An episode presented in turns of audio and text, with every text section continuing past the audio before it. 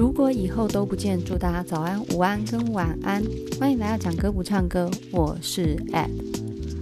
今天想跟大家讨论的这首歌曲是非常的有意思。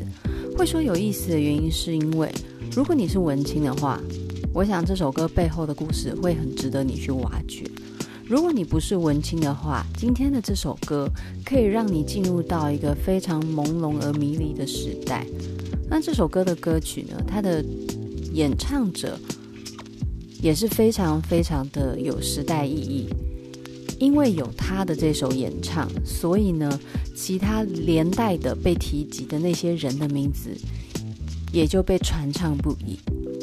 那这首歌的歌曲呢，除了它背后的故事令人玩味之外，连作词的人都非常的让人怀念。所以今天围绕的。这些故事里面，它牵扯的名人就多达五六人之多，你就可以想见这首歌在当时有多轰动。不知道各位有没有过在大学时代拿着书，然后走在校园的那一段日子，当做文青的那段日子，你们拥有过吗？如果是理工啊，或者是一般那种技职体系的，可能比较多的时间，更多的是那种一起出游啊、夜唱夜飙的。那如果你是文学系的话，你可以很理解，就是说跑到图书馆去借书，然后牵着脚踏车走在校园里那种非常青涩，然后又充满了许多对未来向往的日子。那我也曾经拥有这样一个文青的时光过。那那个时间呢，认识不同的朋友，然后遇见不同的人，同时呢，我对于阅读这件事有更多的眼界。哦，在大学时候。我因为老师的关系喜欢上日本作家渡边淳一，我因为朋友的关系认识了张爱玲，应该来讲是更深入的了解她，因为我那朋友是非常痴迷于张爱玲的一个小说崇拜者，所以当他非常热情推荐的时候，我冲着对于那个朋友的喜爱，我也开始阅读起来。那整个阅读的过程是让我惊叹连连，张爱玲的用字遣词。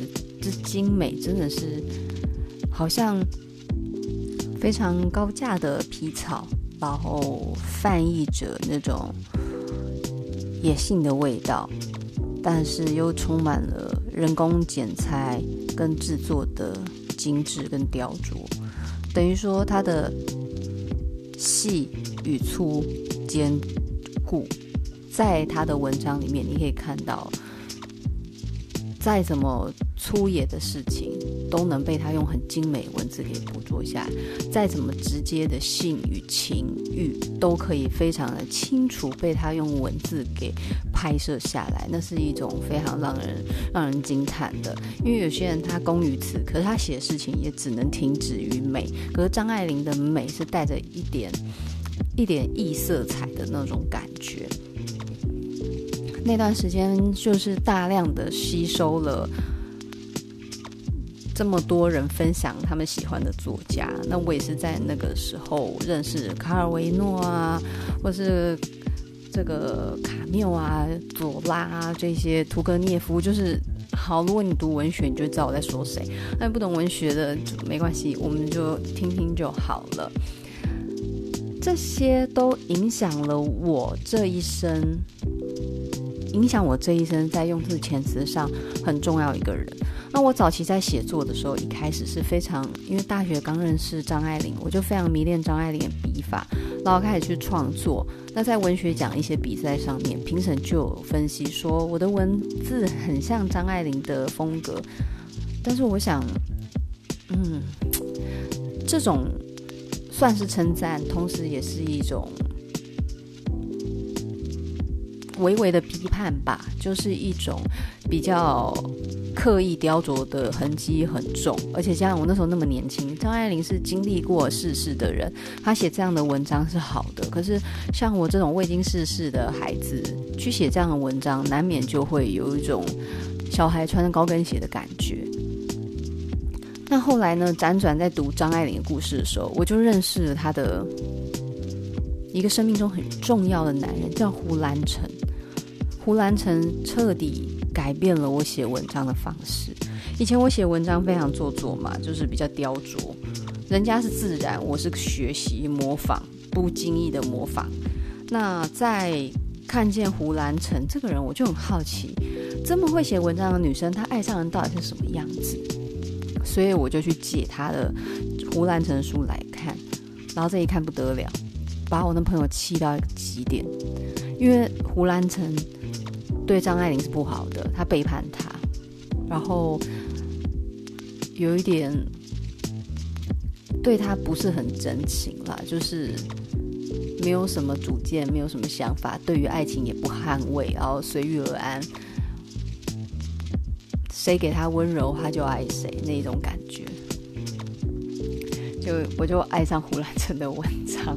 我知道他的人是不怎么好，但是他的文章是真真正正的让我觉得非常舒服，非常非常美丽的文字。而且没有做作，最重要的是这么美的文章一点都不做作。然后你可以在他的文章里面看见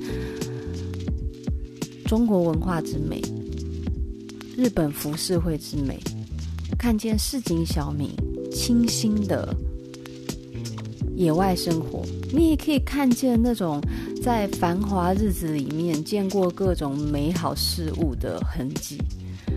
那我念一小段。我非常喜欢的一段哦，这一段呢是在他的著作里面《今生今世》的有一章节叫《青梅烟火》，那其中有一段我念给大家听是这样的：人群徐徐的向暗潮涌上来，八点半钟了，我穿过人群下山回去，那路上也随处都是人群，走到山脚下巷口小桥边。这里屹立满了乘凉看烟火的男女，但是自自然然，不道德拥挤难行。建制小街闹市，两边店面摊头的电灯如泼水，这里亦灯火照亮檐瓦，爆竹声引逗的店里与摊头上的金铁瓷器布匹瓜果都想要答应，愣愣的，忍君的，想要有话说。这放烟火真是个大风景，在半山公园的广场里，在公园下来的山路里，在山脚巷口小桥边都可以看，不受一个角度的限制。那漫漫的烟火，好比是星辰雨露，连整个闹市都在它的指下。街上的人们纵使不专为抬头看烟火，亦他们的人都在烟火里。靠近电车站的横街狭巷有酒肆，我走过张得一张，里边是几个市井之徒已醉，着尤卡塔的侍女在斟酒。这里亦一般的在漫天烟火中，却好像是不相干。心松物静，只这一刻的眼前真容男子窈窕娘，便爱煞一生一世。如果起舞，歌词只应是今夕何夕兮。整段他在形容是他在日本看烟火的情形，在璀璨亮丽的烟火底下，那些同样在烟火底下的市井小民们，各自有自己的神态，各自有自己的活动，而那些看烟火的人沉浸其中，而有些呢，他们沉浸的是在自己意识的幻想里面，沉浸在酒醉的迷离里。然后那样的人，他们可能对烟火已经看习惯了，他们在烟火里却不看烟火，而是兀自做自己的事情，兀自过着自己的日子，就是那种平静呢。他们也不想要去追求什么极致人生的巅峰，他们就只想活在当下。所以他说，如果这时候配上这样的风景，跳起舞来，唱的歌。应该也是那首古词吧？今夕何夕兮，见此两人。那我们把握当下，今天是什么样的日子也不重要了，我只要眼前的人就好了。但是你听他的用词也不难，他是民国时代人，可是他的用词并不像我们在读一些比较严肃的国文课本内容。那为什么今天会谈到张爱玲啊、胡兰成还朗诵了一大段呢？主要是因为这首歌就跟这两位有关系。那这两位的故事又可以变成什么样的歌曲呢？这个话说从头，你们认识三毛吗？三毛是一个以前很有名的女作家，她的人生充满了异样的色彩。那她也很早就离开这个世界，但是三毛呢，她对于这个世界上留下了非常多有趣的传说跟故事。她的这一生都带着一种流浪的气质。虽然我对她的了解并不像对胡兰成了解这么深刻，但是我很喜欢他说一句话。他曾经有讲过一句对于爱情观点的一个言论。非常的到位，描述了我对爱情的看法。他说：“如果你给我的和给别人是一样的，那我就不要了。”这句话真的是非常到位，讲出一个女性她对于爱情所追求的唯一、唯一性。我们不要当第一，我们要当唯一。这样的言语去把它概括起来，就是非常非常的准确。他呢曾经写过一个剧本，不过有点可惜的是没有得到这个金马奖，但是还是成为了一个非常经典。在一九九零年呢，他就写下了电影剧本《滚滚红尘》。那这部电影呢，有人认为他这个剧本。是非常的明显，在影射胡兰成跟张爱玲这两个角色相恋的故事。那尤其里面有涉及到一些胡兰成本身政治立场的问题，所以就让当时的舆论沸腾。那很可惜的是说，虽然当时获得十二项金马奖提名，夺得最佳剧情、女主角、最佳女配角、最佳导演等八个奖项。可是，在最佳编剧奖的时候，并没有获得奖项，就是非常可惜。那三毛对于这件事其实一直有在在意。这部电影搭配一起出来的歌曲，就跟刚才的电影名称一样，也叫《滚滚红尘》。那《滚滚红尘》呢，这一首歌，它的演唱者是一个现在很少被提及的名字了，它的名字就叫做。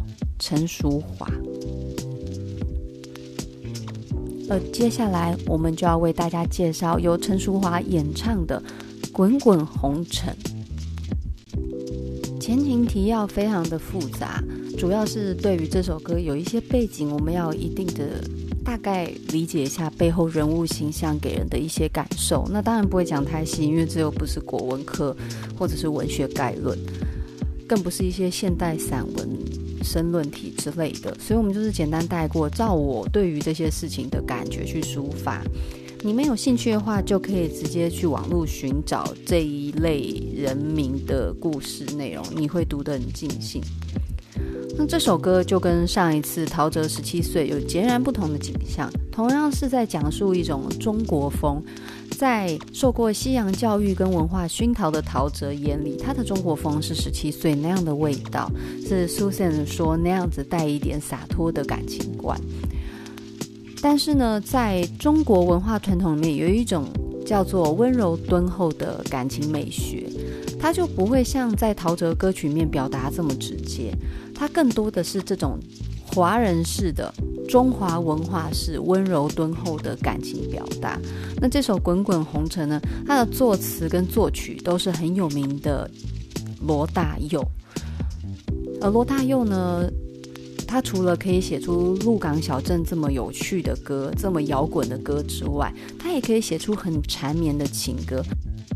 像《恋曲一九九零》就很有名啊，他就唱乌溜溜的黑眼珠和你的笑脸。怎么也难忘记你容颜的转变，大概是这样的旋律，你们可以去听看看。而罗大佑在用这首歌的时候，你可以很明显感受到《滚滚红尘》歌曲跟《滚滚红尘》电影是非常紧密的结合，所以在歌词上面会有非常多比较文学诗意的表现。我觉得就很适合我们这种比较做作的人去解释歌词所要传达的意思。如果呢，你是年轻时代的朋友，陈淑华的嗓音可能你会听不习惯。但是陈淑华她当时所处的年代是需要发音很标准的华语乐坛，当然呢，陈淑华如果要玩转音也是很厉害的。这个之后可以谈，他有一张专辑叫《淑樺盛开》，由陶喆帮陈淑华，呃，陶喆、王志平等人帮陈淑华制作的，里面有很多陈淑华在转音技巧的表现，我觉得蛮厉害的。好，回到正题，我们接下来就要进入到《滚滚红尘》的内容喽。好，开头，起初不经意的你。和少年不经事的我，红尘中的情缘，只因那生命匆匆不语的焦灼。起初没有特意来此的你，和从来没有经过什么世事困难的我，还年轻的我们，这个在人世间所产生的缘分跟情感。最重要的原因，大概就是因为生命里面沉默而无声的相会吧。那个焦灼有点像是停滞的感觉。我们在那个时空停滞在同一个地点，所以相遇了。而当时的我们，并没有刻意追求什么，也没有经历过太多的人间悲欢离苦，所以就可以这样轻易的相遇相爱。像是时间的错，或前世流转的因果，终生的所有也不需换取刹那阴阳的交流。大概想一想啊，会不会是这人世间的错，还有前辈子交织缠绵的原因和结果？就是我们相遇的原因吧。然后，就算是这样，用我这一生所拥有的一切，我也不会吝惜去换取和你这一段爱情的流动。不过，阴阳交流现在听起来是有点奇怪，因为之前。有很多那种什么鸡童啊，或者是什么神佛转世啊，说哎，我们来什么阴阳和合双修，所以才变怪。不然在早期，这个阴阳交流就是很单纯，男女相会。然后当然你也可以想 A 一点，那当然就是有有更深入交流的男女恋情嘛。然后副歌来意难去难去，数十载的人世有。分一分聚难聚，爱与恨的千古愁。我们来到这里，来到此处相遇是最简单的。可是分手的时候，感情是最难、最难被抛弃割舍的。爱一个人很容易，忘记一个人很难。这数十载、数十年。在人间的生命历程里面，分开啊是最容易的，再度重逢呢，却是无比的困难。这都是缠绵在人间人与人之间的爱情与遗憾。好，我们进到下一段哦。本应属于你的心，它依然护紧我胸口。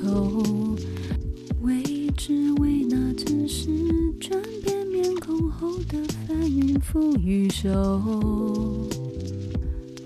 本来呢，这颗永远只牵挂在你身上的心，它虽然现在不属于你了，可是它依然还在跳动。关于爱你的一切的感觉，它依然还在紧紧的宝贝着我，保护着我。然后，这一切都为了什么？大概是世事变化难料的命运吧。翻云覆雨手，我们可以理解为命运的无情捉弄哦。那他的意思就是说，明明我爱你，明明我心是你的，可是他现在只在我身上，你却无法拥有他，因为这一切都是人世命运的捉弄。然后还要继续再唱一次刚才我们唱的副歌，然后最后一段。于是不愿走的你，要告别已不见的我，至今世间仍有音乐的耳语，跟随我俩的传说。滚滚红尘里有音乐的耳语，跟随我两地传说。哇，今天状态很差耶，有些音我真的没办法跟紧，我放弃，反正就大概意思。然后他这里要讲的意思就是说，一直在我心里的你，是时候和我说再见了吧？我们两个已经不会再相见了，我是不是该忘记你了？因为其实唱这首歌的时候是以。主角的身份去唱，早就已经分离了，要怎么告别？其实就是在心里的那个人，是不是要和他说再见，好好忘记他了吧？但是到现在，这世界上仍有一些碎语啊，只言片语，还在谈论我们俩曾经的感情，曾经的相遇，然后最后滚滚红尘里。你知道讲红尘就会有一种漫天烟雨，然后加上男男女女形形色色，有更多关于感情的牵连。讲人间有一种佛教的感觉，讲红尘虽然有依然也有佛教感，但是它有更多情感姻缘的那种颜色还有味道在。那这首《滚滚红尘》很明显的非常的中国风。它是在一九九三年十二月，陈淑樺这一张《爱的进行式》的专辑。那《爱的进行式》这张专辑，奇怪为什么今天声音一直飘掉？它里面最有名的一首歌，就是呃梦醒时分，然后问《爱的进行式》，这样爱你对不对？滚滚红尘，情关笑红尘，聪明糊涂心，这几首都超有名的。然后尤其是像问，还有被翻唱，周华健就有翻唱。然后它的开头，谁让你心动？谁让你心痛？谁会让你偶尔想要拥他在怀中？超有名，对不对？下次可以来讲这首歌。那陈淑华她的咬字跟口语都是非常非常的清楚，而且她的音准很准哦，现场表现也很好。整个人给人的感觉充满了一种东方的婉约，他的整个人的美是婉约的美，你不会觉得哇，什么眼睛大、皮肤白、身高高挑，不是这种特意比较呃动物性的美，而是你在他身上可以感受到一个很美、很古典、很隽永的一种气质。尤其他在咬字的口音上面，我觉得他是很认真的歌手，他每一个咬字都很精准，然后你甚至可以听到他那种梗在喉头，有时候他有一些情绪必须要有那种梗在喉头的感情，有一种泪感，他可以抓得很清楚，等于说他唱歌的口吻是多变的，而且很精准的配合歌词里面的意境，我想是。不容错过的一个好歌手。那今天介绍这个《滚滚红尘》呢，它非常的清晰，勾勒出一对男女在人世间相遇，然后离散的整一整个感情线，慢慢淡去，尤其最后的结尾，慢慢慢慢慢慢的远去。那一整个的感觉就很像今生今世在描述的一整个氛围，人世间的一切的美好如梦似幻，人世间一切的苦痛如云似雾，一样都很容易的散去。看开一点吧，很多事情缘分过了就是过了，然后能够相遇是美好，即便分离，但至少曾经相遇过。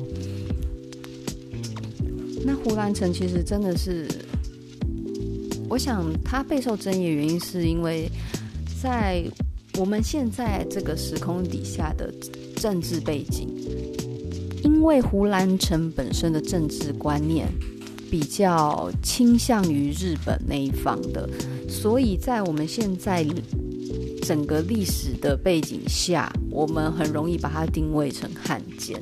那这一点我就不置可否。我觉得历史随着历史流转，慢慢的、慢慢的，很多事情会变得更客观一点。我觉得他们对我们来讲还不算近代史，甚至只像是就是几十年前的八卦那种感觉。现在讲都还是有点失去公平啊，所以我不会去评论这件事情。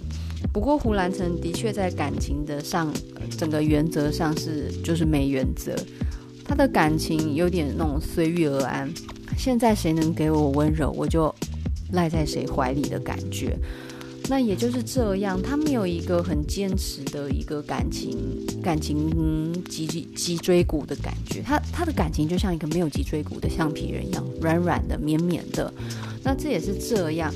啊，尤其张爱玲又是备受大家喜欢的作家，所以很多张迷就会去替张爱玲抱不平。所以胡兰成的文章即便再好，很多人也是不太喜欢的，但是我认为不因人废言啦。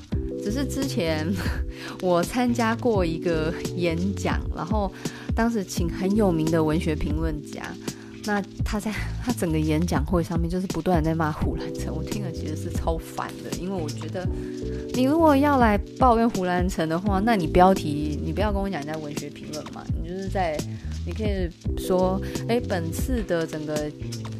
本次的演讲主题就叫做“对胡兰成之人身攻击”就好了，你就不需要去谈论什么文学，没有文学啊，就是人身攻击嘛，对不对？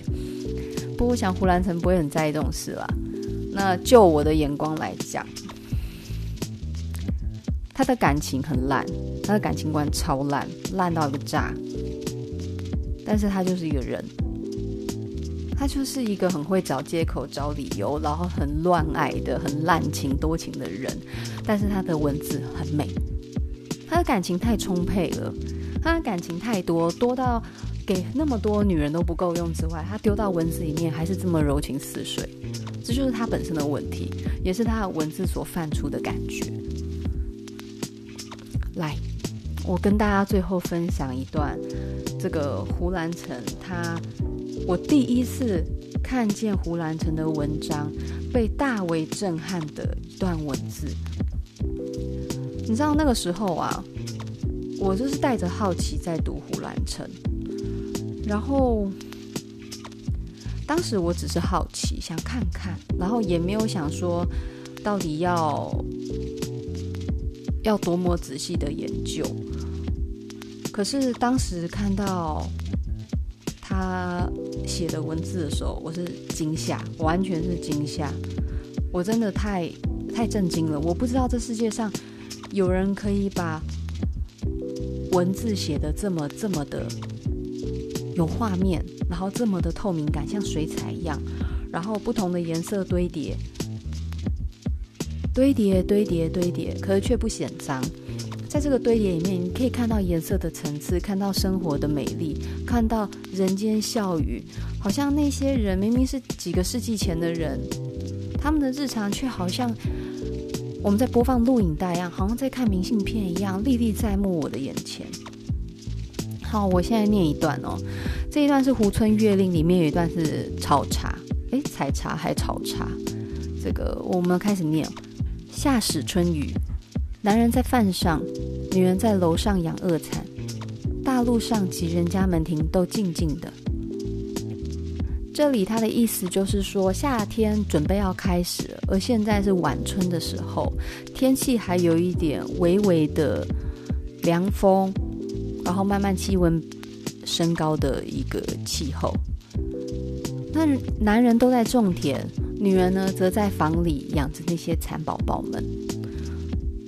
这四周的一切都是非常安静的。好，接下来下一段，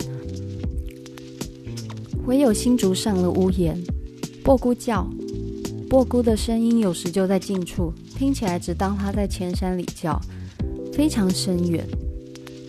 灶头间里，被窗外的桑树所辉映，漏进来细碎的阳光。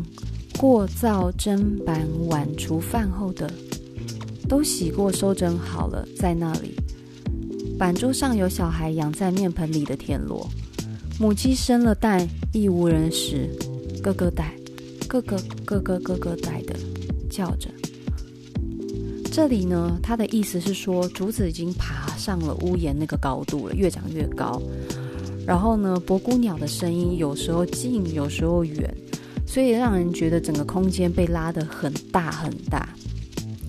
然后在厨房里面呢，充满了下午细碎的阳光。那这时候呢，镜头一转，你看见了。整个碗盘都收拾好了，就是刚吃过饭，然后有人生活的痕迹，然后有小朋友拿来当宠物的田螺。那此时呢，连母鸡生蛋都没有人去拿。好，下一段。而忽然是长长一声雄鸡啼，提过它，拍拍翅膀，摇摇鸡冠，伸直脖子又啼一声。我小时听母亲说，龙的脚本是雄鸡的，借了去就不还。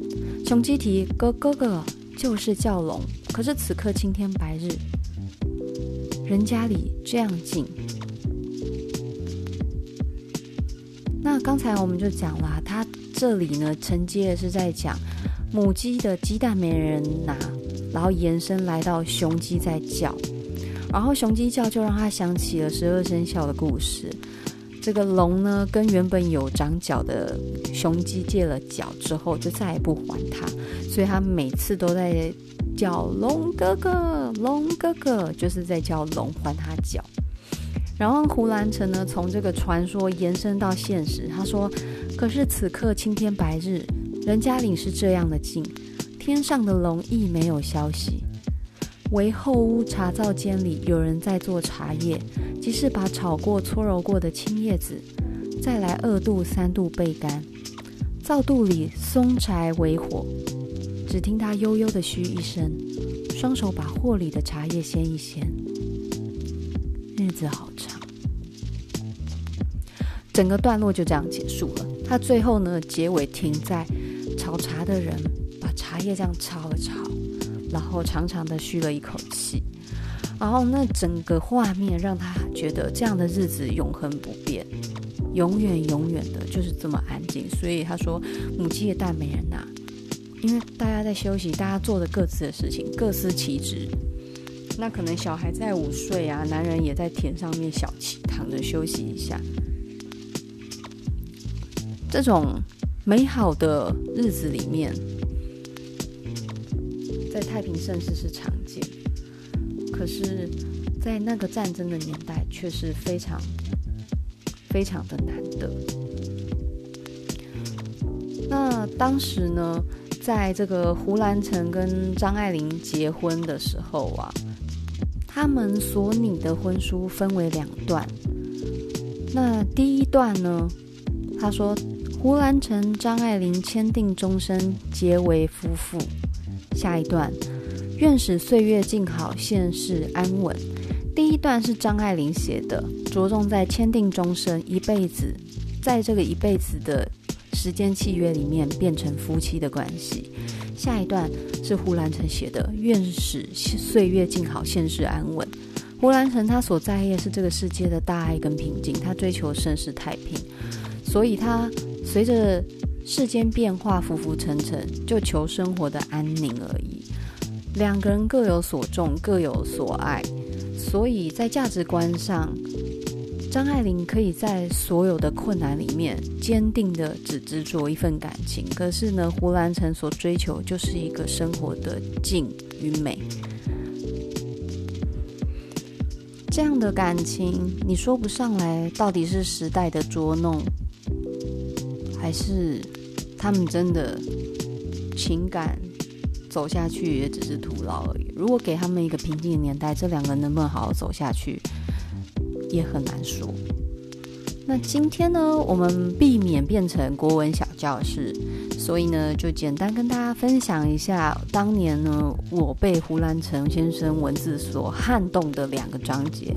第一个章节就是《青梅烟火》里面那段讲烟火的过程。第二段，最重要、最重要其实是第二段，我分享炒茶，因为那是在前面的篇章。啊我第一次翻阅的时候，爱不释手的一段。当然呢，我自己收藏胡兰成非常非常多的书，但是有时候胡兰成。真的是自说自话，无药可救到了极点。那撇除他很多个人价值观的偏差，他对于他人生的小时候很多美好回忆的描写，真的是很像在看一部老电影一样优美。那今天的介绍就到这里喽，我们下次见，拜拜。